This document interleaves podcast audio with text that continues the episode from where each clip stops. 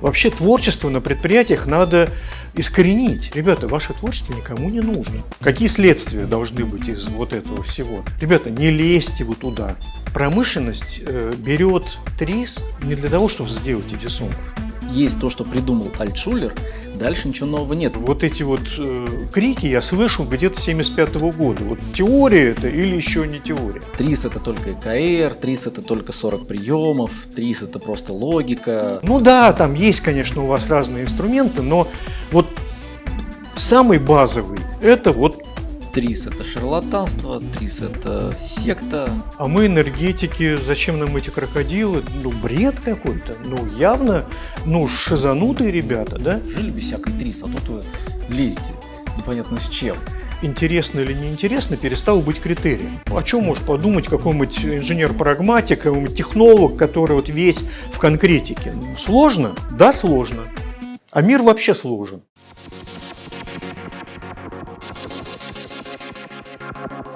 Добрый день, друзья! Приветствуем на Тризификации, проекте, посвященном продвижению и популяризации ТРИС. Э, меня зовут Евгений Кустов, и сегодня у нас будет э, очень интересная тема, посвященная разным суждениям, которые так или иначе крутятся вокруг ТРИС, присущий ТРИС. Суждения, заблуждения и все, что с этим связано. А, рад представить э, мастера ТРИС Александра Владимировича Кудрявцева. Приветствую. Александр Владимирович, спасибо, что согласились. Спасибо. А, почему я решил затронуть эту тему в принципе? Вот нам кажется, что в принципе это уже про ТРИС всем все давно понятно, но иной раз всплывает такое в интернете, что думаешь, ну как же так-то, ну, ну, ну что такое, ну вот уже как бы все разобрано, а оно все идет и идет, оно все появляется, появляется. Из последнего, ну ладно, это мы в процессе разберем из последнего. И вот то, что я увидел там буквально, не знаю, две недели назад, там услышал три недели назад, оно все примерно вокруг одного и того же, и понятно становится, что как бы мы не отмахивались от разного рода тезисов, которые люди сами себе придумывают, или они их выводят из чего-то, как бы мы от них не отмахивались, но мне кажется, что было бы здорово э, на эту тему пообщаться и, может быть, даже ее в чем-то и закрыть. В очередной раз. В очередной раз закрыть эту тему, да. ТРИС изначально создавалась для инженеров, поэтому первая может использоваться только в технике, а вторая может использоваться только инженерами. Вот что бы можно было на эту тему сказать? Ну, может использоваться только в технике и только инженерами. Конечно, непонятно, как э, человек определяет, что только инженерами, а может быть техниками может тоже использоваться в технике. Поэтому, конечно, это ясно, что это нечто сказанное ну, в таком в запале. Вообще, э, вообще я считаю, что люди, которые ну, вот так как бы наотмашь да, высказывают какие-то суждения, Э, с одной стороны, ну, я предпочитаю действительно не замечать эти вещи. Э, почему? Опять же, долгое время мы пытались всем объяснять, что трис это нет, это хорошая вещь и так далее, и так далее. А потом постепенно, когда стало увеличиваться количество дел, заказов, там, каких-то реальных э, проектов, постепенно пришли к ситуации, которая по одному из исторических анекдотов вроде бы Рина Зеленая, наша великая актриса, а, однажды а, ну, как-то сказала коллеге, который был в Париже, был в Лувре, увидел там Венеру Милосскую, вернулся и говорит, ну, что-то я смотрел, и, в общем, как-то я не понял, почему восторгаются, и, в общем, мне не понравилось.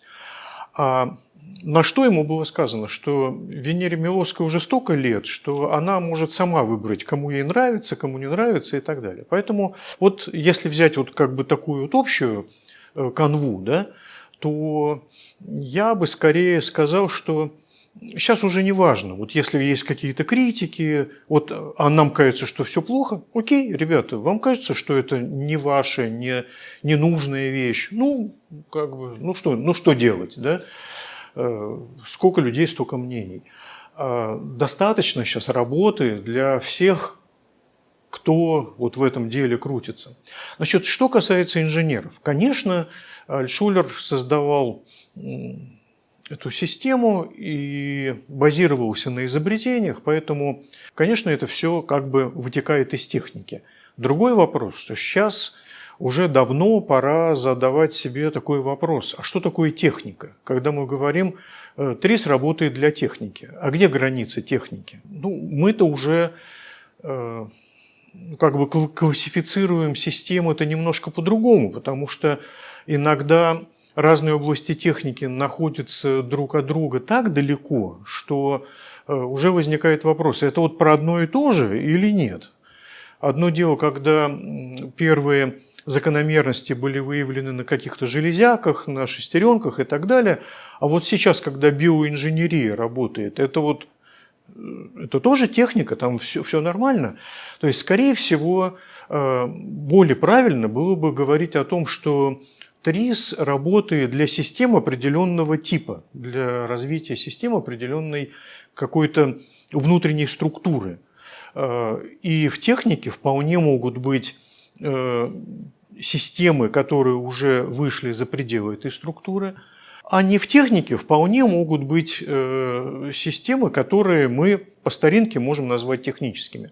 Поэтому вопрос, ну, как бы по нынешним временам уже не совсем корректный, но в общих чертах мы можем сказать, что э, ТРИС, конечно, уже вышел или вышла за пределы технических систем. Это раз. Во-вторых, для инженеров или не для инженеров. Там, по-моему, вы еще называли такую забавную штуку, что ТРИС – это нечто, что для... Игрушка для менеджеров, с помощью Игрушка которой они не мешают инженерам. Самим инженерам она ничего нового не дает. Это у нас комментарий, кстати, под э, самым первым видео Посмотрите обязательно, шикарное видео. Э, полностью согласен с э, выступившим. Игрушка для менеджеров. Конечно, игрушка для менеджеров. Коллеги, вот совершенно правы. Потому что игрушка для менеджеров в каком смысле? Во многом ТРИС – это инструмент управления. И если говорить о том, зачем и почему сегодня крупные корпорации берут ТРИС и внедряют, то Э, ну, я считаю, что процентов на 70 э, для того, чтобы с помощью этого инструмента суметь управлять процессом творчества в своих огромных коллективах. Ну, мы можем об этом и дальше поговорить, но в общих э, чертах одно дело, когда у тебя есть один какой-то гений, и он полностью удовлетворяет потребности какой-то мелкого производства, там, фабрики и так далее. Другое дело, когда есть какой-то супергигант, э, в котором работают десятки тысяч человек, и этот супергигант э, конкурирует на международных рынках. И нужно включать как можно больше людей в творческую работу, в постоянное совершенствование и так далее. Первый вопрос, а как их научить вот этому всему?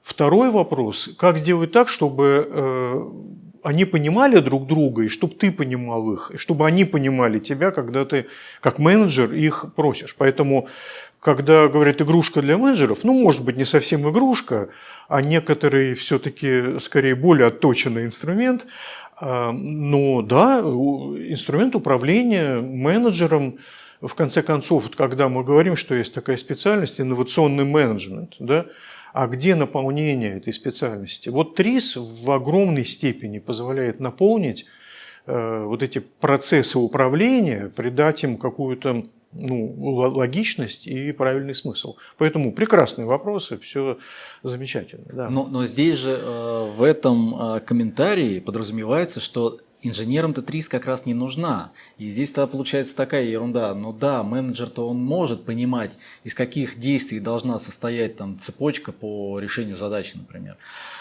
Но если инженер этого не будет знать, они не смогут Ну, это да. Языке. Я тут немножко, конечно, в шутку сказал, что это действительно игрушка для менеджеров. Ну, во-первых, не игрушка. Во-вторых, да, менеджер с помощью этого может задавать э, более осмысленные вопросы инженерам, Э, которые работают с разными системами. Ведь огромная проблема в том, что тематика проектов очень разная на производстве, и управленец вынужден э, довольно часто идти по верхам. Ну, сделали, не сделали, закончили, не закончили. Вот, собственно, э, уровень контроля, да? Думаешь, не думаешь. Да, ты как, вот придумал, еще не придумал и так далее. А если э, появляется язык общий для инженеров, которые, конечно, должны знать эти инструменты, и для менеджера, то он может уже, этот менеджер, начинать спрашивать о каких-то более глобальных вещах, там, э, поставил цель, не поставил цель, да, там, сформулировал ключевую проблему, не сформулировал, покажи как. И хотя бы структурно ты можешь определять ты как менеджер можешь определять, они структурно правильно ее сформулировали, не сущностно, не то, что там внутри, да, какая-то конкретика вот этой специальности, а именно по структуре. Учел ли он, э, включил ли он в это противоречие, например, э, те потребности, которые нужно улучшить, выявил ли он тот параметр, который он будет менять и так далее, и так далее. Поэтому, конечно, это язык межнационального общения, вообще говоря, внутри фирмы. В этом плане это общая игрушка для менеджеров и для инженеров. В комментариях э, люди зачастую как отстаивают тезис о том, что ТРИС – это наука, также отстаивают э, тезис, что ТРИС – это не наука. Ну и плюс к этому еще то, что это просто теория, в которой нет практического наполнения. Вот я не знаю, будем ли мы заходить на тему наука-не наука. Э, здесь все-таки изначально-то все начиналось, конечно, с Ариза, а потом уже перешло в ТРИС. А, и а потом вот такая вот, дальше. Да, и вот здесь была заложена вот эта вот ну, основа для вот этого вот условного конфликта. Ну, как, как вы на это, на это смотрите? Ну, я смотрю, во-первых, э, на это так, что большинство спорящих э, вообще как бы очень платонически спорят. Там, да, наука, нет, не наука. Там, ну хорошо, например, ты доказал, что не наука Какие следствия должны быть из вот этого всего? Там это все надо убрать, расстрелять или что-то вот еще делать. Или наоборот, да, наука. То есть никакого практического выхода из этого нет. Ну, например, ну еще не наука. А вообще, конечно, Альшулер, когда начинал, э, сначала эта вся система называлась методика, э, методика изобретательства, э, была создана при Центральном совете ВАИР – в 60-х годах э, лаборатория АЛМИ, общественной лаборатории методики изобретательства. И там, внутри этой методики, там вот был АРИС и все, что вокруг него. А там приемы и прочее, прочее. А потом уже где-то в 70-х годах, э, ближе к середине, появился, э, когда кроме АРИЗа появились другие инструменты, там тот же випольный анализ, который структурно вообще в принципе совсем по-другому работает – то появилось уже понятие теории. И, конечно, оно было достаточно провокативным. Да? Вот, э, вот эти вот э, крики я слышу где-то 75 -го года. Вот теория это или еще не теория. Ну, я к этому отношусь совершенно дифферентно, потому что когда ты начинаешь работать, ну, пускай она не теория, да, ну, пускай это совокупность технологий каких-то, не знаю, поваренная книга, ну, а, помогает она работать или не помогает? Вот, вот это вот принципиальная вещь, которую действительно можно обсуждать. А теория она или нет? Э, вы знаете, сейчас э, то, что э, воздвигается на месте вот классической ТРИС, конечно, уже все ближе и ближе идет к науке. Ну, основной вопрос науки, такой базовый, да, любой науки, это выявление такого уникального предмета. Чем занимается наука? Да, вот. Не вообще техникой. Техникой вообще занимается 101 предмет, да, 101 наука. А вот какой твой предмет? И здесь э, получается, что ТРИС постепенно вырастает э, в такую, ну пока протонауку, пускай она еще такая, еще оформляющаяся, наука, предмет которой является э, такая вот странная вещь, как развитие. Развитие как таковое. Точно так же, как когда-то появилась кибернетика, предметом которой было управление. И когда их спрашивали, управление чем, они говорили, да, всем. Хотя начинали-то они с управления э, зенитными орудиями, поскольку все это во время войны начиналось. А здесь тоже э, развитие. Вот будущий предмет, который будет прибит, так сказать, имя которого будет на щите, на флаге и так далее, как мне представляется. А пока Конечно, мы можем говорить, что в основном это технические системы, развитие технических систем. Более широко мы можем говорить, что эта наука будет заниматься развитием искусственно созданных систем. Не живых, э, там пускай э, другие там еще науки занимаются, там, биологического значит, направления, а мы говорим о искусственно созданных системах. Вот э, что можно сказать о том, наука это или нет. Вполне возможно, что уже вот в наше десятилетие мы сможем увидеть, что это действительно ну, сформировавшаяся молодая наука. Пока это совокупность технологий, конечно. Ну тогда в догонку сразу же э, стандартный тезис от сочувствующих, скажем так. От сочувствующих. Да. Венок от сочувствующих. Которые занимаются, как они считают, ТРИС, и, и даже, наверное, ТРИС занимаются, но при этом они говорят, что после Альтшулера – Ничего не было. Вот, вот есть то, что придумал Альтшулер, дальше ничего нового нет. И вот этот тезис про то, что в этом десятилетии это как-то еще, может быть, оформится, говорит о том, что все-таки работа какая-то продолжалась и продолжается. Ну, конечно. Почему же они об этом не знают? -то? Ну, почему не знают? Ну, это вопрос-то, наверное, не к вам, к ним, согласен, да. абсолютно. Почему они не знают? Ну, может быть, и, и ко мне, и к нам, да, вот глобально, как сообществу. А, конечно, Генрих Савович Альтшулер, как генеральный конструктор, э, является олицетворением развития ТРИС. Но должен сказать, что, конечно, практически всегда это был коллектив. Ну, начнем с того, что первую работу написали двое, Генрих Альтшулер и Рафаил Шапира.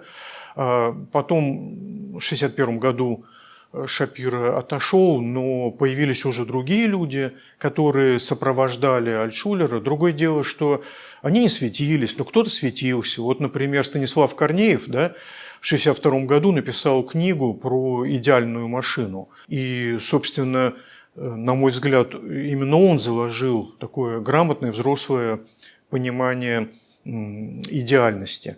А потом были другие люди, и э, огромный, ну, разный, но в совокупности, когда сейчас оглядываешься, то видишь э, огромный коллектив людей, которые создавали разные инструменты. Скажем, э, в 1972 году Юрий Горин выдвинул понятие физического противоречия, а потом Литвин с Герасимовым выдвинули понятие функции, вот такое тризовское, а потом был Злотин с диверсионным анализом, а потом тот же Литвин с Петровым э, занимались э, причинно-следственным анализом и так далее, так далее. Коллектив большой.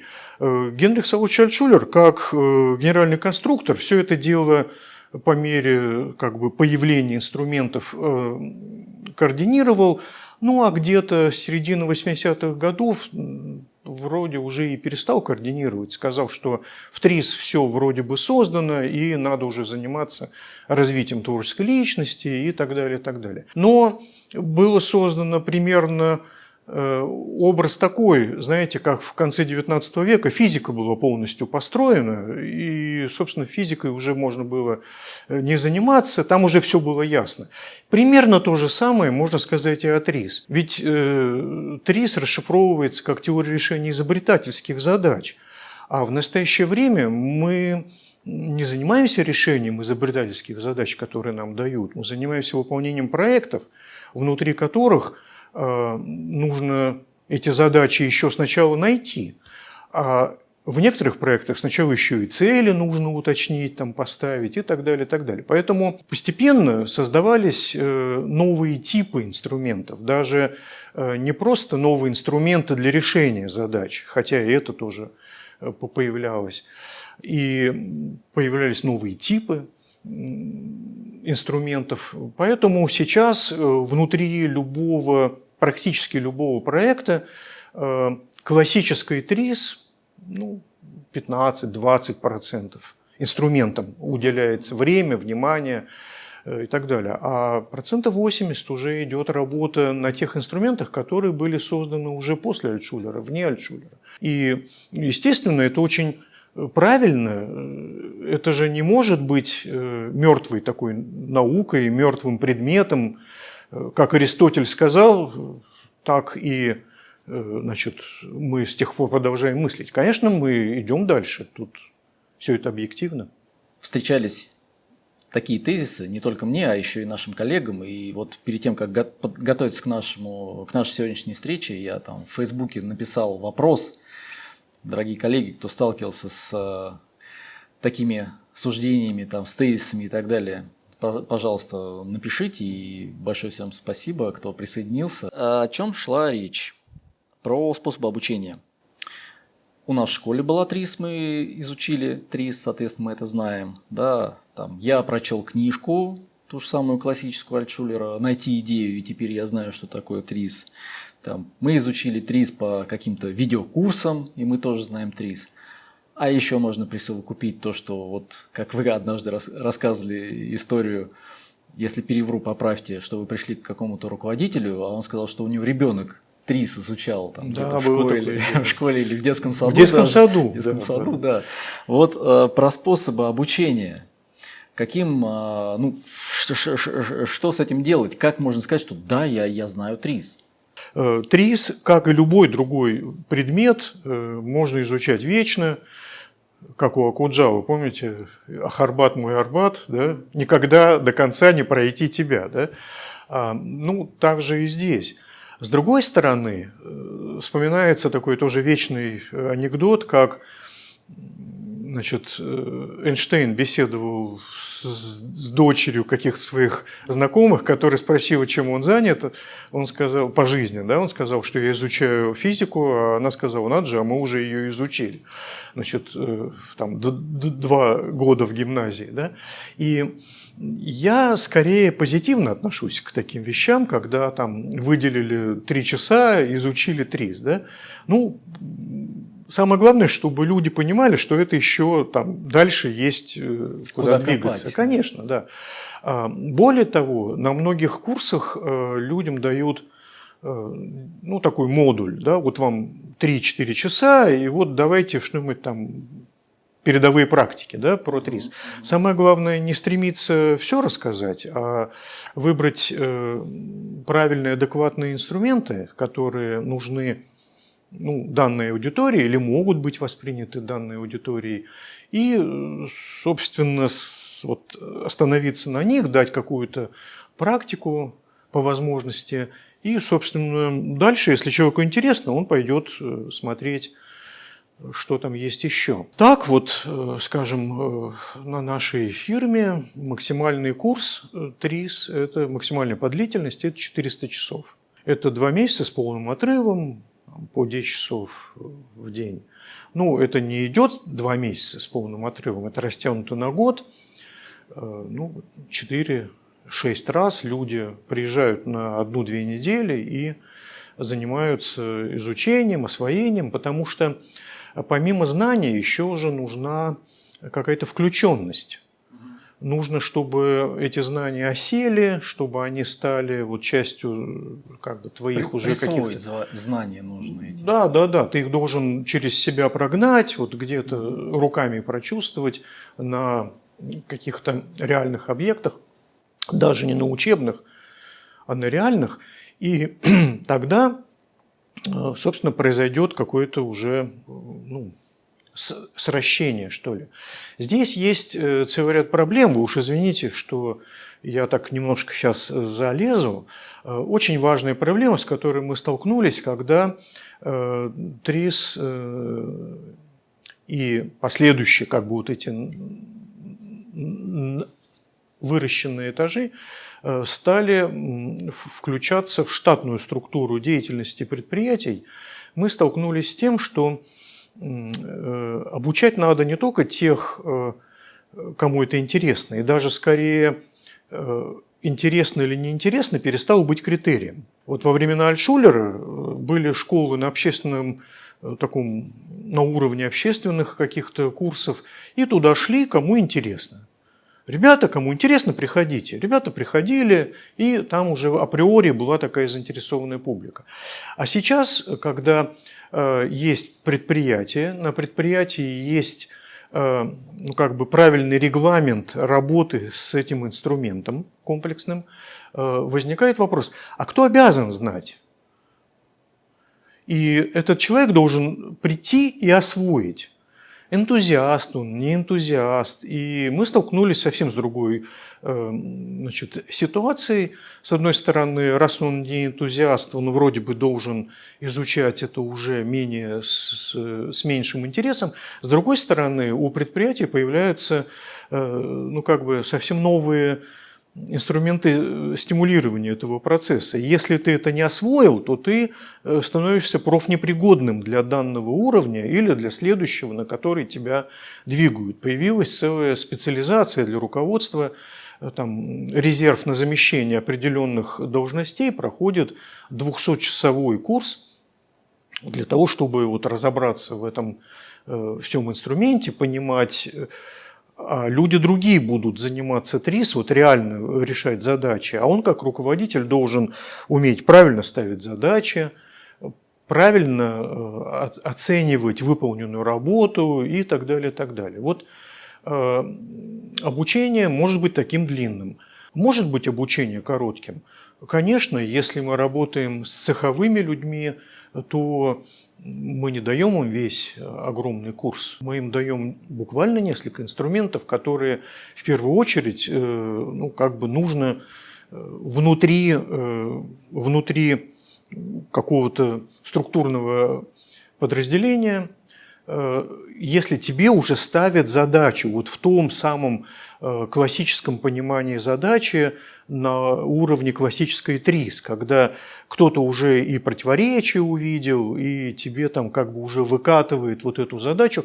Ну, достаточно посмотреть э, задачники времен Альтшулера, там противоречие уже было, ну, так сказать, штрих-пунктирно, красной нитью уже как бы намечено, да?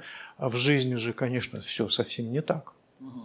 И вот эти вот 200 часов, про которых вы сказали... Или 400. Или 400. Это вот как раз те менеджеры, которые вот эту вот игрушку-то они осваивают. 200 да? это для менеджеров. Да, да, это игрушка да. для менеджеров. А да. есть еще внутренние тренеры или специалисты по ТРИС, это вот э, Уже где 400. Где 400 да. Супер. И вот тогда следующий вопрос как раз вот тоже вытекает из э, тезисов, которые есть. Несколько человек написали, что же такое ТРИС, Э, в понимании тех людей, которые э, им про это рассказывали. Там, ТРИС это только ЭКР, ТРИС это только 40 приемов, ТРИС это просто логика. Ну и вы тоже написали ТРИС, когда применили все или почти все инструменты. А тогда вот собственный вопрос. Если у людей складывается вот такое вот кусочное знание, ну да, мы понимаем, что в зависимости от там, функции, которую человек выполняет, ему нужно дать что-то, успеть хотя бы дать там в, в, в ограниченное время и так далее. А вот если бы перед вами стояла, ну не знаю, задача, не задача, цель, желание э, вот, обозначить ТРИС каким-то одним инструментом, что бы это было? Вот, вот что отделяет ТРИС от всех остальных методик по решению задачи, скажем так? Ну, во-первых, э, ну, скажем так, от большинства других большинства. методик э, ТРИС отделяет такая Э, очень мощная опора на модели. Э, для меня ТРИС – это моделирование. Вот э, долгое время корабли строили мастера, которые в голове держали вот всю конструкцию – а где-то веке в 16 в начале 17 корабли стали настолько сложными, что люди перестали держать в голове всю эту вещь, и уже э, как бы прогресс вроде бы закончился.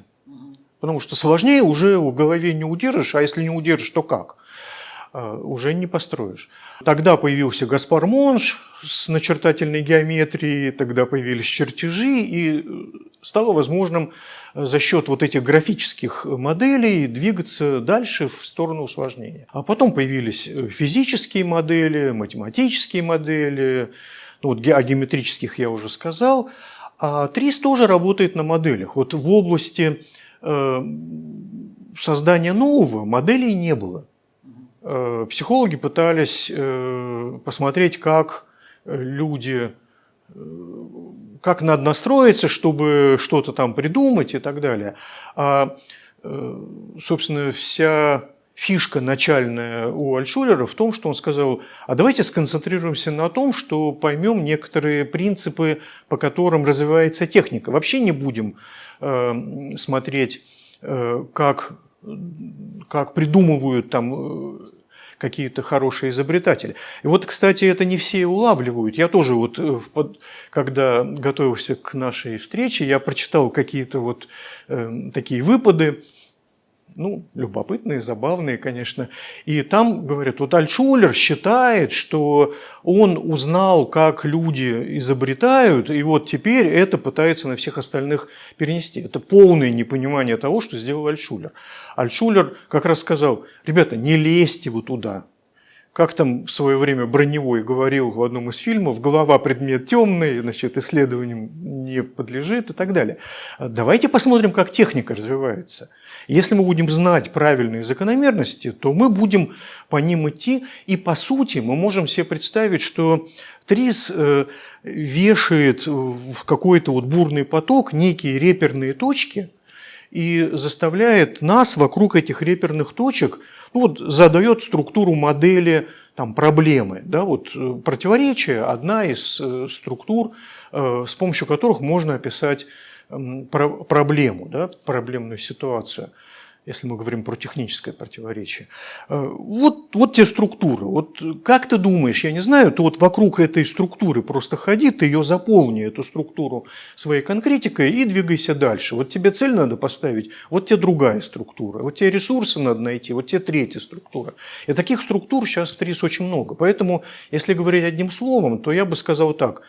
Модели. Модели перевели само по себе использование моделей перевело вот это хаотичное блуждание в э, некоторую упорядоченную процедуру. А поскольку моделей у нас сейчас очень много, то от э, одного правильного, от одного правильного такого хода перемещения от модели к модели, который был при Альтшулере, вот что такое АРИС? Это ряд моделей, поставленных в определенную какую-то зависимость, соответствие, из одной вытекает что-то для другой и так далее. А мы сейчас э, в проектах в основном работаем э, уже другим образом. Мы строим эту последовательность оптимальную или кажущуюся нам оптимальной для э, конкретного проекта, для конкретных условий, для э, конкретных э, людей, которые работают с их уровнем знаний, э, времени, которое нам задано. И вот исходя из этого строится уже определенная модель. То есть, одним словом, это модель. Если говорить тремя словами, можно, да, тремя словами, я бы сказал, что сейчас процесс настолько уже ну, как бы детализирован, что мы видим ну, целых три таких больших пласта. Ну, например, вот во времена Альшулера, э, когда мы говорили о задаче, то мы говорили о следующем. Есть конкретная система, и эта конкретная система чем-то нас не устраивает, там есть какой-то недостаток, его надо устранить либо повысить какую-то характеристику, либо убрать какой-то там минус, ну, будь то излишняя э, себестоимость, либо что-то еще. И это пласт номер один. Э, техническая система – это то, что мы видим здесь и сейчас. И инструменты, которые позволяют с этим здесь и сейчас работать. Затем, когда стали глубоко уже разбираться в том, как э, движется техника когда появились э, закономерности развития техники э, и так далее, у нас появилось еще одно понимание технической системы. Это техническая система – это то, что мы совершенствуем, пока она движется по S-образной кривой до момента насыщения. Но это же не одна техническая система. Это сделали простенький двигатель, потом мы его усложнили, усложнили, усложнили, усложнили, а он вот они все, как мы говорим, эта техническая система развивается. А что ж там общего? Общим э, стал принцип действия. Мы совершенствуем принцип действия до момента полного исчерпания его возможностей, до момента вот насыщения.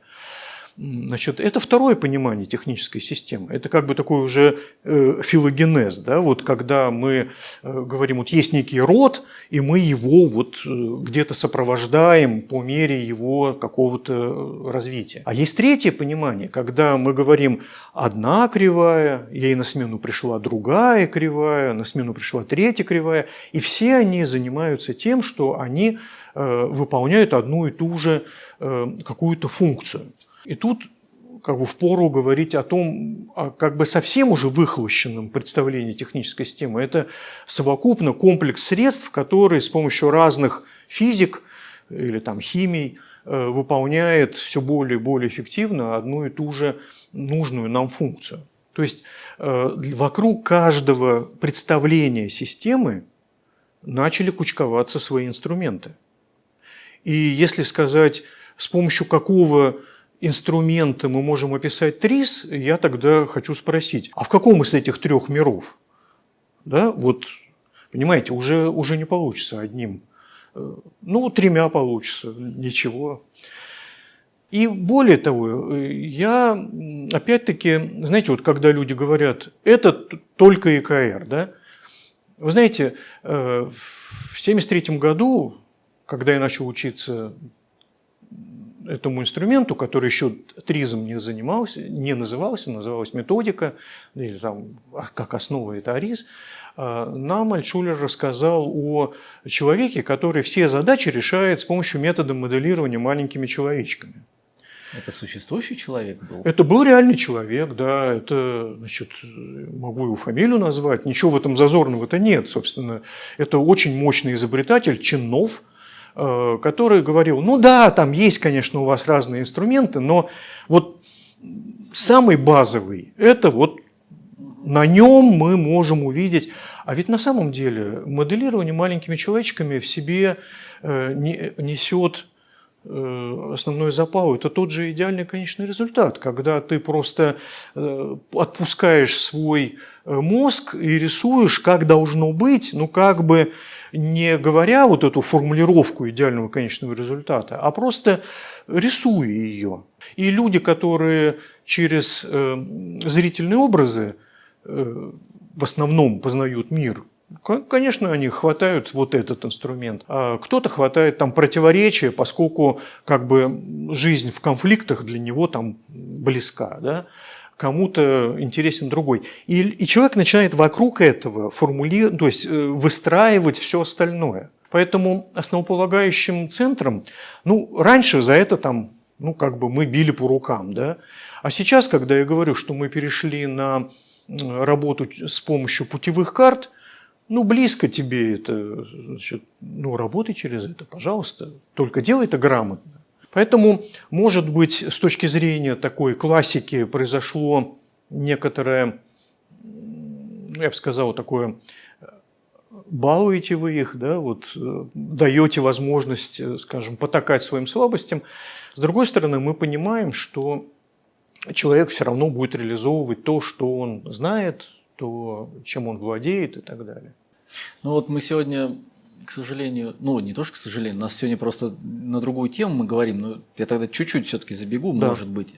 А не кажется, что это такое разнообразие взглядов на ТРИС, а, такое разное количество методов внутри э, присутствующих, там, алгоритмов, операторов, инструментов и так далее, это является ну, своего рода сдерживающим фактором для распространения ТРИС. То есть, если бы этого было меньше, то с этим бы было бы и проще, и объяснять было бы проще, что трис это вот тыр-пыр, 8 дыр, раз, два, три, делай, все получится.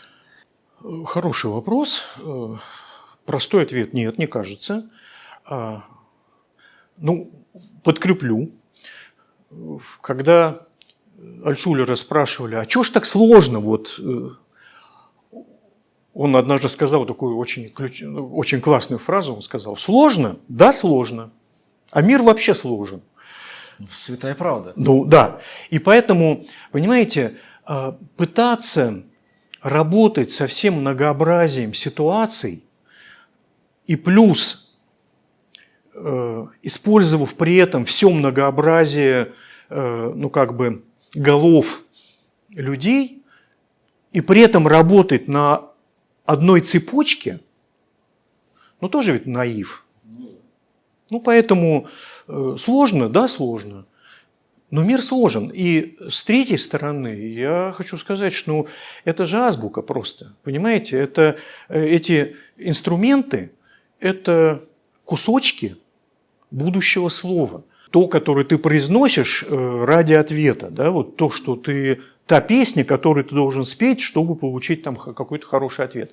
Поэтому, ну да, ты песню должен написать э, универсальную, такую для этого, вернее, специализированную, наоборот, для этого вот ответа. Наоборот, я когда вижу, как э, все многообразие нестандартных задач решают с помощью одного и того же, э, одной и той же последовательности действий, я просто искренне восхищаюсь этими людьми. Им нелегко. Они очень много должны ну, как бы допрыгивать. Да? Мы можем себе представить, вот такой есть водный поток, а там брошены камушки. И если эти камушки близко, это камушки – это наши инструменты. Если камушки близко друг от друга, то ты делаешь маленькие шаги. А твои шаги – это вот как раз то внелогическое, что ты должен совершить ну, за счет своих собственных внутренних ресурсов. Если они близко друг от друга, то ты легко идешь. Если а, какой-то камушек далеко, и тебе туда надо прыгнуть, ну, можешь допрыгнуть, можешь нет. Поэтому ничего страшного. Нормально люди осваивают, хорошо работают. Все, все, все в порядке. Немножко про обещания или, наверное, про ожидания. А, ну, классическая история, стандартная. ТРИС решает проблемы. Мы знаем, что Стоит ли ожидать того, что ТРИС решает проблему? Ну, человек решает проблему, да, вот это такая, ну, как бы ловушка, да, да маленькая, но мы не будем придираться, а, ну, помогает решать. А, а в чем тут а как бы это, это такой аванс, который потом не сбывается, да? Ну да, да, наверное, да. То, что люди считают, что ТРИС решит любую проблему и вот так далее. И вот здесь, мне кажется, а. очень важно перепрыгнуть к личности. Вот эти ожидания, ну, да, есть... да, в этом плане, давайте, действительно, вы правильный акцент мне указали, считать, что вот я теперь завладел там этим листочком, на котором эти инструкции написаны, и теперь-то, э, теперь-то я вот как бы сейчас все это прочитаю, эту молитву, да, и она вот мне даст ответ. Конечно, это, это некоторый наив, решает всегда человек, решает за счет своих собственных ресурсов, ну, кстати, это вот тоже э, один из вопросов, который э, звучал, начиная там, я не знаю, с конца 60-х годов. Вы говорите, что у вас есть алгоритм решения задач, а ведь алгоритм – это всегда, э, когда мы однозначно приходим к какому-то какому-то результату. Ну, я хочу сказать, что работа по любому, по любой из последовательностей, будь то АРИС, будь то нынешние вот эти путевые карты, а, это некоторый набор этапов, которые ты наполняешь из своего источника. Из своего, из, из своих знаний, из э, экспертных знаний, привлекая там кого-то, например, э, кто работает по этой теме, науку какую-нибудь и так далее. Решения по э, алгоритму, они общие, они одинаковые, имея в виду, что ты движешься одинаковыми этапами, и они разные, поскольку ты наполняешь их своими знаниями, а он наполняет своими знаниями, и вот эти знания могут не совпасть. Если ты э, увидел какой-то ресурс, который не увидел кто-то другой, то ты дальше будешь этим ресурсом пользоваться, а, а он не будет этим ресурсом пользоваться. И возникает вопрос, а почему же вы не научили выявлять все ресурсы? Да? Ну, во-первых, потому что э, глубина знаний э, разная. И если там работает человек, который вполне адекватно может описать э, нежелательный эффект до уровня, как мы говорим, до уровня электронных оболочек, да, то он там найдет один объем ресурсов, а другой просто знает, что есть шестеренка, а вот Э, что там внутри материала творится, он ну, просто не знает, далек от этого. Понятно, что у него будет другой объем ресурсов, правда? То это вот совершенно объективная вещь. Э, поэтому, э, вы знаете, общность есть, э, она позволяет тому, кто курирует работу, э, координировать ее, значит, строго спрашивать, э, выполнен ли определенный этап, даже выявлять, где он там недовыполнен и так далее, только на уровне именно системных знаний. А специализированные знания, конечно, идут уже от экспертов, от какой-то профессиональных э, уровней говорящего. Поэтому тут все, мне кажется, очень логично, все укладывается. Почему еще решил на этом акцентировать? Потому что у нас тоже был такой комментарий, что ТРИС, меняя мыслительный процесс, делает любого обычного человека просто великим. Но вот здесь нужно понимать, что, ну, конечно, великим-то человек просто так с нуля-то не станет, да, как доктор, а после операции я буду играть на скрипке? Конечно же будете, да. Да, да, да, да. Здорово, да, я, же До этого играть. же не, умел, да. вот не будет такого. И здесь нужно понимать, что Конечно, конечно. Да нет, вообще все эти э, разговоры о том, что вот сейчас ты пройдешь наш курс и станешь великим, ну, вообще я даже не понимаю, вот э, зачем они, э, в чем ты будешь великим. Э, Отсюда идут, э, конечно, э, я уже великий уже там три месяца, а все еще не сотворил никакую научно-техническую революцию и так далее. Человек решает тот круг задач, который он может ухватить.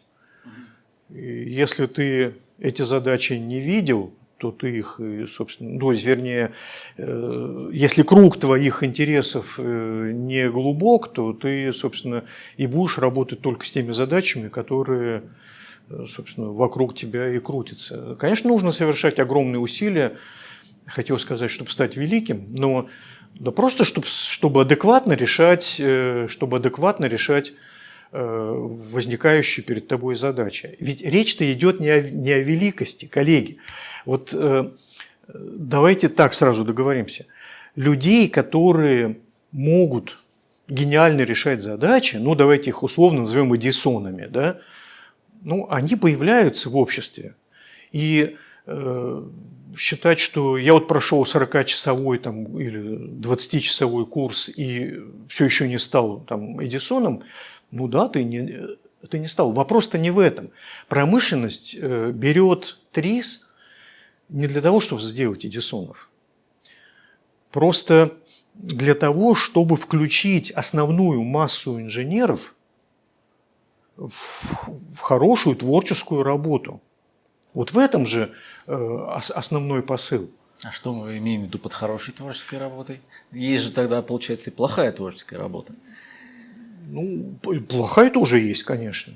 Э, Но мы подразумеваем, что они занимаются плохой, и мы хотим их Нет, они, в хорошую. э, как правило, не занимаются, потому что, Никакой- потому что в ответ на требование руководства «давай что-нибудь придумай», а, есть такой вопрос, который редко задают, но думают обычно прямо в глаза начальству. А ты меня научи. Я должен придумывать что-то новое раз в месяц. Ну научи меня. Скажи как. Он это так нахально думает в глаза начальству, начальство э, отводит глаз, и, значит, и в итоге ситуация не научили, ну я не сделал, ну а почему не придумал? Ну не смог. А вот э, когда э, это вот плохая творческая работа.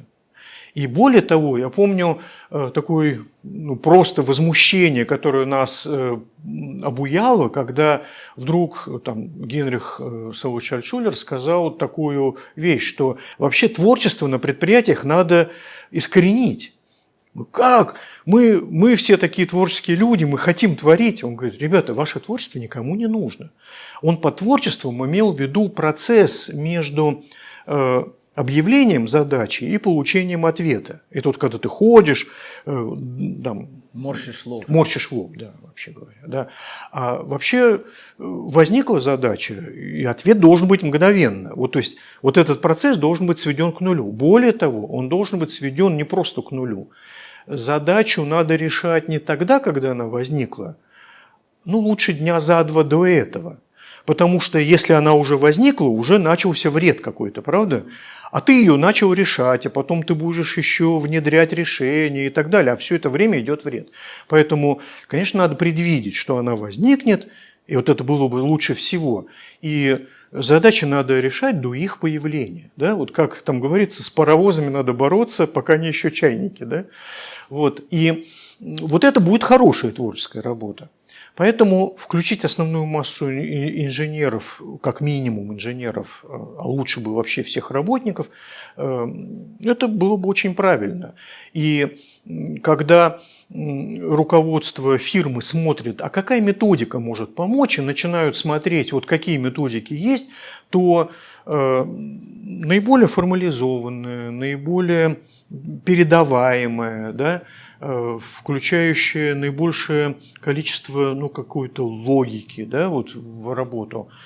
Вот это как раз э, та система, которой мы занимаемся. А тогда я могу попробовать поопонировать. Давай. Я скажу, что большинству работников творчества никакой не нужно, а большинство деятельности инженеров сводится к тому, чтобы ну, как бы вот оно работает и, и чтобы оно работало, потому что уже все в принципе изобретено по большому счету, и тебе нужно построить дом, ты не будешь его переизобретать. А на предприятии, если мы говорим, ну, так уж масштабно для всех, ну, внедряй, э, условно, там, бережливое производство, чтобы каждый работник думал над тем, как улучшить свою собственную деятельность, и не надо ничего тоже творить. Ну, это было бы хорошо. Вот вы знаете, вы сейчас говорите, а я прямо вот думаю, ну как было бы здорово. Но, увы, увы, не получается. Вот возьмем один из недавних примеров. Выпускается определенный прибор, не суть важно какой. И в нем есть э, узел. Ну вот, значит, в одной черной черной комнате есть черный черный шкаф. Значит, вот есть некий узел, э, который э, покупали за рубежом. Ну, вы знаете, вот в 2014 году настала эра санкций, перестали покупать за рубежом, э, стали делать сами.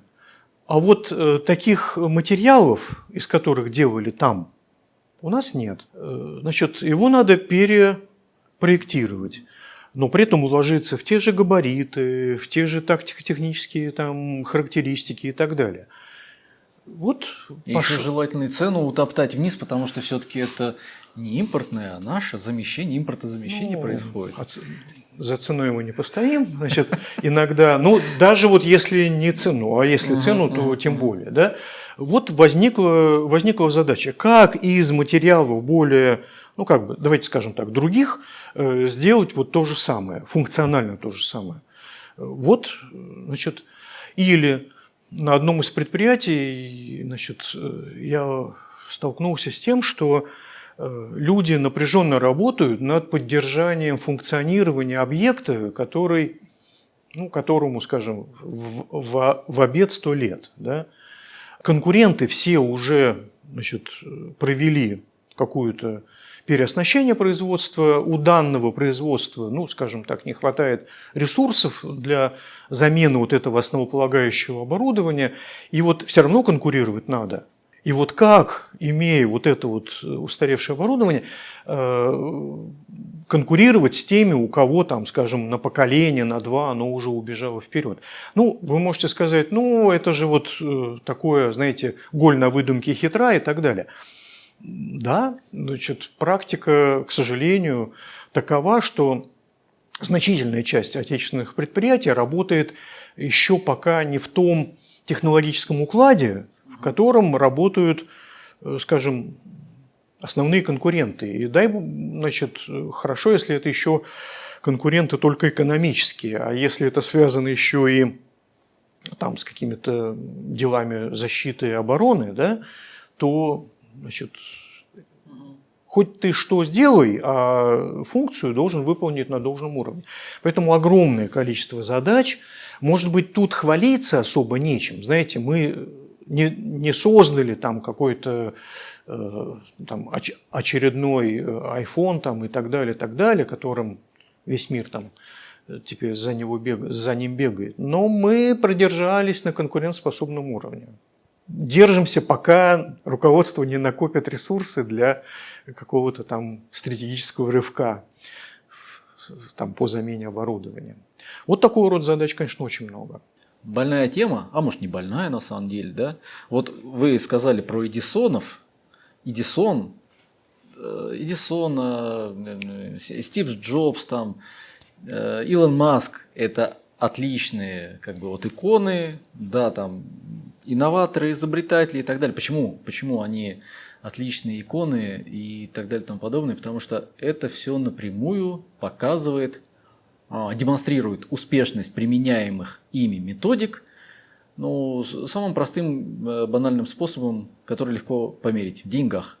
Вот iPhone, да? Стив Джобс, гениальный инноватор. Почему? Потому что он сделал iPhone, там сделал Macintosh, здрасте, пожалуйста, и так далее и тому подобное. Да? Илон Маск, понятно, там э, космос, Марс и Тесла, можно пощупать руками. Эдисон, понятно, тоже там лампочка и так далее. Успешные люди, успешные изобретатели. А что же тризовцы? А что же тризовцы? Где же? Покажите, где ваши деньги-то? Почему? Вот, вот прям вот я прям читаю, смотрите. Какие изобретения сделаны из ТРИЗ? Принесли их авторам хороший доход или хотя бы внесли какой-то вклад в техническое развитие. Ну, техническое развитие бог с ним. Где, почему, где, где деньги-то? Вот. Ну, во-первых, это значит, разные виды спорта, да, придумывать или внедрять. Ну, значит, что делает, ну, там, не знаю, кого бы не обидеть, Илон Маск, давайте. Его-то точно не обидим. Его не обидим, нет. Он, кстати, очень э, по-тризовски работает. Э, если уж на то пошло, наш человек, э, интуитивный или не интуитивный, тризис, потому что когда он э, значит, своим инженерам э, задает задание, сделайте так, чтобы значит, эта штука без всяких затрат там функционировала, да, или там давайте снизим затраты в 10 или в 20 раз, ну, что одно и то же, да, что, что без затрат. А они его спрашивают, а как же мы это сделаем? Он говорит, вот уж не знаю, да, вот, ну, делайте, и они потом делают. Ну, это же, в общем, отдельные элементы, да. Ну, давайте вот если всерьез э, теперь отвечать. Конечно, примеров очень много. Вот я вам скажу, но не примеров того, как люди купаются в богатстве, да, а примеров, как люди подстегивают э, технический прогресс. Вот я буквально ну, вот сегодня утром занимался одной из, э, так сказать, ранее решенных задач. Э, это задача, которая вроде бы не видна, но в то же время была в свое время очень важна. Значит, вы знаете, что сейчас в Москве очень активно строят метро. И метро для экономии делают неглубокого залегания. И значит, метро – это очень напряженный по трафику значит, линия транспортная. И идут очень большие колебания почвы, которые передаются домам. Граждане бунтуют, ну, есть такое типовое противоречие. Можно сделать зону отчуждения э, вот, по тому месту, где идет метро, там парки, скверы и так далее, и мы какую-то значительную часть э, дорогой городской площади значит, омертвим для э, получения прибыли. А, а можно ну, говорить людям, что это вам показалось, что это у вас тут трясется значит, посуда в серванте, потому что там полтергейст у вас, а вовсе никакой не метро и так далее. В общем, выбран второй путь. Город не может себе позволить отчуждать большие площади, и возникла задача снижения вибраций. А, огромная сложность, потому что ну, линии железнодорожные метро значительно сложнее эксплуатировать, чем железнодорожные линии Э, ну, просто обычные, обычные, наземные. Да, обычные наземные. Огромное количество трудностей, не буду сейчас на этом останавливаться. И вот э, абсолютно не специализировавшийся на этом человек, э, если я его назову, это не будет рекламой, которая испортит вам карму вашей передачи? Не знаю. Да? Давайте я его назову. Это Борис Наумов. э, человек, который до этого занимался станками, значит, специалист по станкостроению, он э, создал, выявил ключевые противоречия, построил очень точную, детальную функциональную схему, идеальную схему и э, сделал скрепление рельса с, э, со шпалами, с вот этим верхним строением пути, так называемым, э, которое гасит эти 20-30 децибел, большое э, число, значит, и решил эту проблему. И в первую очередь эти скрепления стали ставить под музеем Пушкина, э, под Большим театром, а сейчас э, их ставят и, скажем, во всех остальных а, районах. Вот повлияло это на научно-технический прогресс или не повлияло? Или вот... А как это повлияло на Бориса Наумова? Но Борис Наумов это неплохо, кстати, повлияло. Но чтобы это смогло повлиять на Бориса Наумова, он, принеся вот эту вот конструкцию, он вынужден был прекратить решать задачи и на несколько лет уйти в дожимание этого Эм, значит, изобретение, поскольку, естественно, ему сказали, да это не будет работать. И он, значит, э, делал экспертизы, заказывал их э, за, догадайтесь, чьи деньги, за свои. А потом он э, делал первую партию, возил ее в самую центральную лабораторию, центровую, я бы даже сказал, сказал в мире, Э, куда-то в Германию, где делали тоже экспертизу, а потом он э, устраивал, чтобы значит, на открытой части метро сделали ну, такой не страшный, как бы, с возможностью быстрой замены участок, а потом он следил за тем, чтобы провели хорошо правильные испытания, а потом он наладил производство. Вы знаете, э, ну вот хочу сказать, что я лично к таким подвигам не готов. Если предприятию э, нужно э, получить какой-то результат, мы решаем задачу. В меру своих возможностей, конечно, ну, ищем ну, подтверждение правильности, верифицируем либо на макетиках, либо на каких-то расчетах, либо на экспертных оценках, и мы переходим к следующей задаче это другая специализация просто. Поэтому вот я не знаю, ответил я на ваш вопрос или нет. Ну вот в подтверждение, наверное, скажу. Ну, я сейчас буду, я понимаю, да, все, все три примерно про то же самое говорят. Понятно, что это особенные люди, которым нравится решать задачи, вот, или там придумывать э, какие-то новые идеи, решения. И недавно смотрел интервью с одним изобретателем, который все-таки больше предприниматель, чем изобретатель. Он так ну, и, такая он, тоже бывает специализация. А, да, да, вот он просто так и говорит, что изобрети, изобрести что-то несложно. У меня, говорит, целый вот такой вот блокнот там изобретений. А самое сложное это потом вывести на рынок, довести до рынка. Вот у него несколько бизнесов, в каждом из которых он продолжает что-то там доводить, доводить. Ну, если мы работаем внутри предприятия, то мы Там считаем, что люди, эта функция уже предприятия, то ли выводить на рынок, то ли вводить в производственный процесс. Но э, есть люди, конечно, которые находят э, удовольствие и вот в этом процессе. Там тоже свои задачки возникают. Ну, один мой знакомый построил на этом два завода.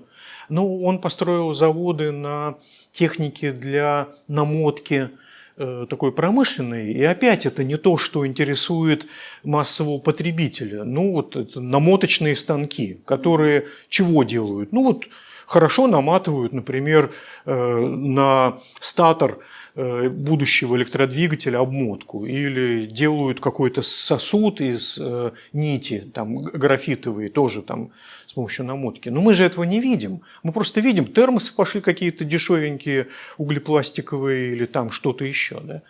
Или даже они пошли не, не дешевенькие, да, вот, э, потому что те, кто продают, свято держат Маржи. то, что нужно. Я думаю, что у ТРИС сегодня вполне хватает задач и заинтересованных заказчиков э, даже вот на ту продукцию, которую мы даем. А если человек э, хочет э, так прицелиться, чтобы сразу попасть вот в эти Илоны Маски, там, в Эдисоны, Ну, да, он должен для себя договориться, что он вот должен сделать одно базовое такое изобретение, а потом сделать вокруг него еще тысячу так, э, так называемых вторичных, решить вторичные задачи в огромном количестве. Да? Вот как это делать, э, а где взять установки, которые это будут делать, а как мы это будем там упаковывать и так далее, так далее, рекламировать и прочее. Я не думаю, что мы должны цепляться за все э, ну, как бы выигрышные изобретательские кейсы в мире, и поэтому у меня тут в этом плане ну, просто никакого беспокойства нет. Кто хочет, тот будет дожимать. Ну и э, возвращаясь к Эдисону, на самом деле все или не все знают, у него же там была целая фабрика. То есть да. у него он, он, он, да, он, он придумал э, изобретение для биржи, насколько я помню, продал его, получил хорошие деньги, и на эти деньги построил просто фабрику, в которую нанял много инженеров, которые помогали, собственно. Ну вот да, эти, это человек, который в плане изобретательства сделал, по сути, первую, ну, я бы сказал, мануфактуру, угу. поскольку у него э, каждый изобретатель решал задачу э, от начала до конца. Ну, даже, может быть, это не, даже не мануфактура, даже, наверное, кооперацию. Там Тесла сидел у него, там придумывал одно изобретение, кто-то сидел, придумывал другое изобретение. Другое дело, что он, э, чтобы ими управлять, он, конечно, в этих вещах как-то тоже должен был разбираться. Это несомненно. Да, создатель, мы считаем, что это в первую очередь создатель вот этого одного из первых, на самом деле не первого. Он сделал в 1872 году свою фабрику да, в таком пригороде Нью-Йорка, Менло Парк такой небольшой городок. А за год до него в Германии сделали такую же примерно кооперацию для людей, которые должны были придумывать технику э, низких температур. Тогда люди стали заниматься низкими температурами, ожижением газов, и потребовалось тоже очень много разной специализированной измерительной техники, техники для хранения. И вот э, тоже была построена, но она была менее интересная. Эдисон-то на рынок выходил за своими лампочками, а Значит, эти ребята работали на узком рынке, да? ну, они были вот первее, скажем так. Ну и, наверное, ближе к финалу а, самая зажигательная тема, а не тема, а утверждение. А, ТРИС – это шарлатанство, ТРИС – это секта. Ну, то, что это лженаука, мы уже немножечко коснулись. Но вот шарлатанство и секта. Вот а, с одной стороны, ну, конечно, дурь полная, да, с другой стороны, ну, люди-то почему-то так решили. И вот, возможно, они решили это потому, что, вот я очень часто такое вижу, э, те люди, которые впервые столкнулись с ТРИС, ну, конечно, они были предрасположены, может быть, к тому, чтобы там каким-то образом что-то придумывать, там, условно, креативить, да, и так далее. Столкнулись с ТРИС, увидели, что есть инструменты, которые им помогают направить свое творческое э, действо в нужном направлении, они очень сильно вдохновляются и пытаются всех как бы заразить э, своим открытием нанести им, так сказать, непоправимую пользу вот этим всем. Они говорят, что трис это очень круто и так далее. И, возможно, у кого-то это вызывает ну, нормальное отторжение. Да? Ну что вы жили без всякой трис, а тут вы лезете непонятно с чем. Конечно, секта. Во-первых, э, конечно, э, эффект может быть ну, как бы объяснен, если человек действительно не просто узнал про трис, а смог решить какую-то проблему, которая у него висела. Э, возникает такое ощущение такого, ну, я не знаю, прорыва, инсайта и так далее. И действительно, видимо, там выделяются какие-то эндоформины, и они начинают оказывать вот такое пьянящее действие. Ну, ощущаешь вот такую, ну, как бы, все, все, всемогущность, что ли. И, конечно, хочется поделиться. Я вполне понимаю людей, которые вот так начинают активно действовать. И на тех людей, на которых это еще не подействовало, это, конечно, производит, вы совершенно правы, не, ну, такое удивительное впечатление. А, но бывает просто ситуация, когда э, люди определяют, что это шарлатанство – через э, то, как им рассказывают. Берут какие-то супер на себя обязательства, значит, ТРИС мгновенно решает любые проблемы и так далее. Ну, в общем, такой инженер, любой здравый понимает, что даже если ты мгновенно решил, то ты же еще не решил. Там же еще, как мы только что это обсуждали, есть вторичные задачи. Э, иногда в качестве примера дают э, какие-то безумные значит, примеры не... Я уж не говорю о том, что не из данной области техники, вообще не из техники.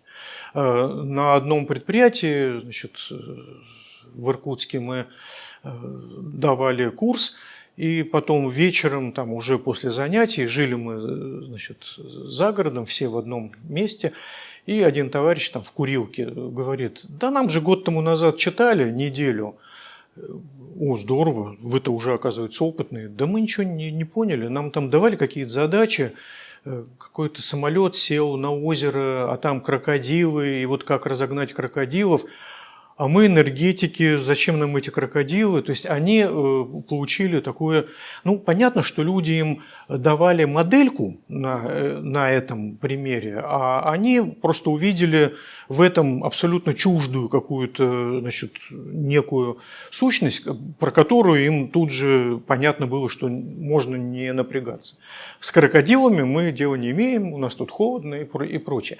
И вот, э, конечно, тогда говорят, ну это бред какой-то там.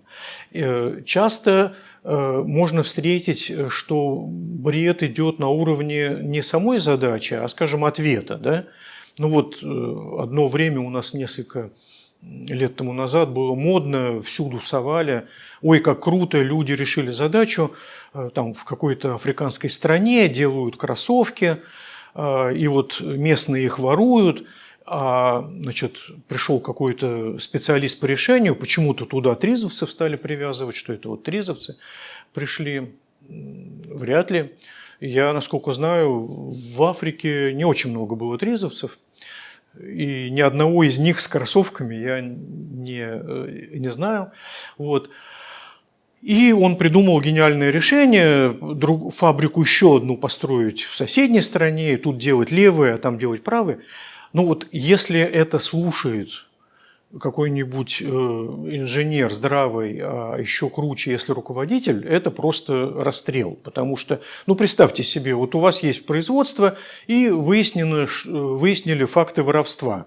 Ну там украли 100 кроссовок или тысячу, или 10 тысяч, ну неважно ну, либо в заборе дырка, либо надо коррумпированных охранников где-то там подстегнуть, либо что-то еще. Вместо этого ты пишешь в инвестиционный комитет э, заявку на э, второй, там, завод. на второй завод. А кроме того, нужен еще третий завод, который будет кроссовок левый, уже где-то там в Германии, там в какой-нибудь, э, соединять с кроссовком правым. И плюс любой технолог скажет, что если э, ты тут намешал краску чуть-чуть другого там, понтона, чем э, вот в той фабрике, то сразу будет видно, что левый кроссовок не равен правому. Ну, то есть э, настолько не соответствует решение вот задачи, которая возникла, выдать всем по 10 пар кроссовок всем работникам, да, ну, на три порядка дешевле. Если уж там подавитесь этими кроссовками, если ты не хочешь вообще ее решать. Ну и так далее. И когда люди вот такие решения рассказывают, ну, ну о чем может подумать какой-нибудь инженер-прагматик, какой-нибудь технолог, который вот весь в конкретике? Ну, бред какой-то. Ну, явно, ну, шизанутые ребята, да? Ну, почему так часто получается? Ну, действительно, люди не критично подходят к задачам. Друг у друга эти задачки берут. А все это лечится очень быстро. Как только э, ставишь в качестве такого, ну, как бы условия, ребята, давайте вы нам расскажете про ТРИС, ну, например, на своих примерах. Тех, которые вы решили, тех, которые вот с вашим участием были решены. Э, обычно все тут же нормализуется. И либо человек говорит, ну ладно, я пошел, Э, либо он начинает рассказывать на своих примерах, и он готов за них биться, потому что он их там ну, докуда-то доводил. До этого уровня он готов биться. Поэтому э, я думаю, что Конечно, энтузиазм понятен, энтузиазм ну, оправдан. С другой стороны, ну не всем надо тут же делиться. Ну, освоил, потренируйся, дойди до конца там, в десятке, двух десятках задачек, и дальше уже, конечно, начинай э, внедрять. А когда я вижу, как, что человек, который получил первый уровень в пятиуровневой системе сертификации, говорит, что он стал экспертом первого уровня, ну как бы вот самым крутым, и начинает делиться, ну, конечно, такое легкое чувство досады. С другой стороны, это же общественная система. Э, на чужой роток не накинешь платок, э, значит, нет э, министерства, которое бы задавало вот правильную методику. И здесь, я думаю, время все растает по своим значит, каким-то полочкам. У кого-то люди научаются реально работать, у кого-то выходит, говорят, что это бред. Я думаю, это просто этап. Это этап, который когда-то должен при, ну, утрястись там все должно. А как тогда, с, по вашей точке зрения, было бы правильно выстраивать работу по продвижению, популяризации ТРИС? И, в принципе, нужно ли ее устраивать? Ну, конечно, нужно. Э, почему, конечно, нужно? Потому что э, это все-таки э, часть системных знаний. Вот ТРИС в связи с тем, что это модели, в классической ТРИС модели и в новых вот этих настройках ТРИС много моделей. Это все-таки вещи, которые позволяют ну, размышлять о многом в разных областях деятельности, желательно не залезая в конкретику. Понимаете, вот здесь возникает такое стремление, если я на уровне моделей могу обсуждать, значит, я могу и ответы уже подсказывать. Я знаю 20 примеров там, из, из книжки Альшулера, и вот я могу эти... Вот, э, мне кажется, хорошо бы человеку, который выходит на такую преподавательскую стезю, понимать свой уровень, э, понимать, кто он, э, например, информатор. Я прочитал, и вот я вам, ребята, рассказываю с меня взятки гладкие, вот э, книжка, по которой я там, значит, э, выучил, мне показалось интересно. Это вот как бы уровень номер один. Уровень номер два – это э, я попробовал, у меня получается, давайте вместе порешаем. Уровень номер три – давайте я научу вас, э, значит, как вам решать задачи, ну, как бы не на уровне вот здесь и сейчас вместе с вами мы решаем, а, а как вам на будущее жить? Вот, во-первых, э, желательно, чтобы люди э, понимали, кто они, и вот на этой хотя бы такой шкале, хотя шкал-то может быть и градаций э, много разных, это же условность.